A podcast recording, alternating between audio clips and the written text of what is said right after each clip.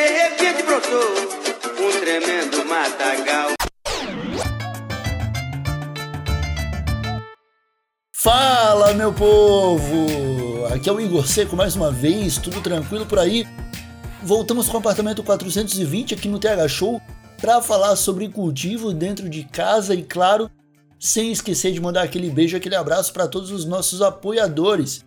Tá rolando o sorteio de shoulder bag exclusiva do TH Show para os assinantes do picpay.me barra thshow e se você não está participando ainda dá tempo. Só R$ 4,20 por mês você garante o seu cupomzinho.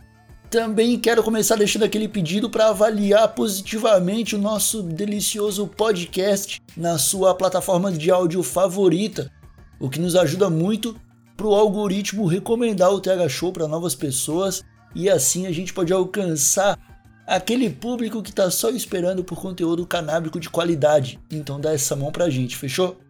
Hoje o apartamento 420 será dedicado para a gente falar sobre podas.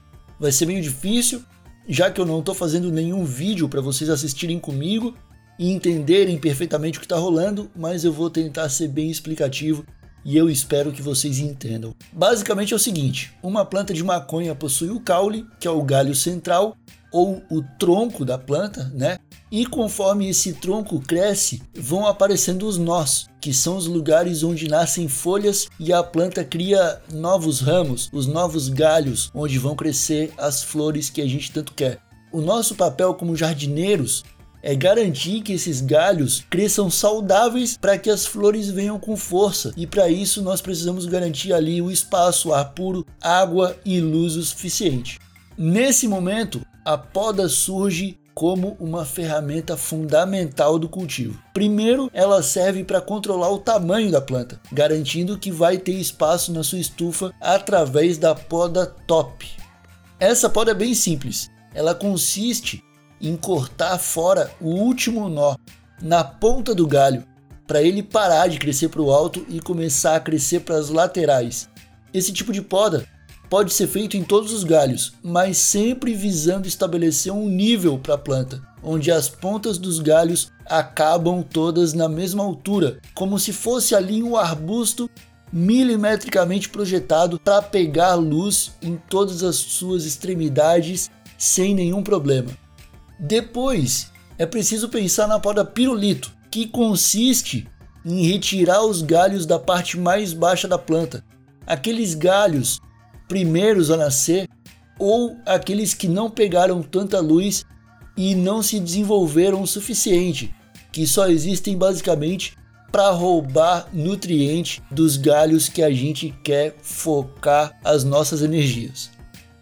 Na poda pirulito, o jardineiro corta o galho inteiro, pouco acima do nó onde ele cresceu. Esse galho que você cortou depois pode ser utilizado para fazer mudinhas, os famigerados clones, de onde você pode criar ali um pé novinho. Eu vou explicar isso melhor em um próximo episódio, mas é bom já ter isso na cabeça, porque na hora da poda você já pode começar a multiplicar os seus pés de ganja.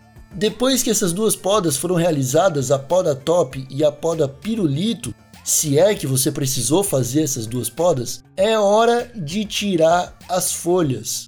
Lembre-se, a ideia é fazer com que a luz passe por toda a planta. Então você só deve retirar as folhas que fazem sombra ou que não pegam luz suficiente. Você vai precisar observar a planta, girar a planta, olhar de perto, olhar de longe e calcular onde essas folhas estão e a partir daí selecionar aquelas que vão embora.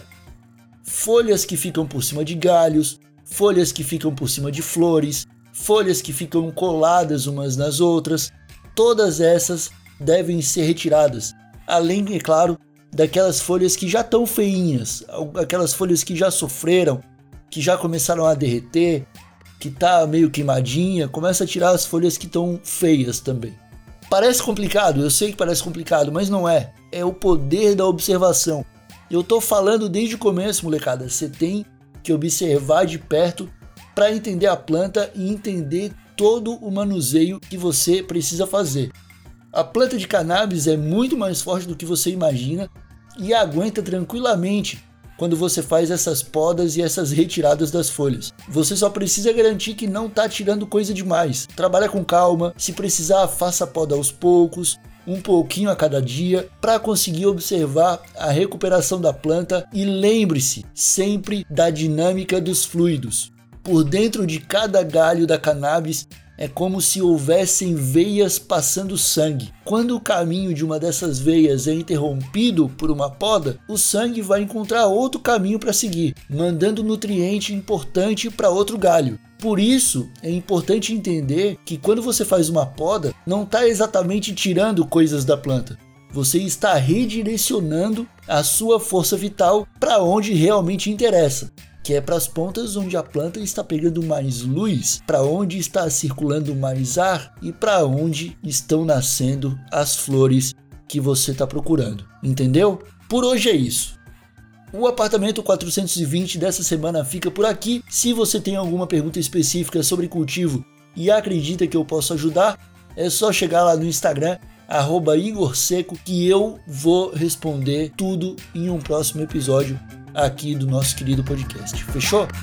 Um abraço bem apertado para todo mundo, até a próxima e tchau!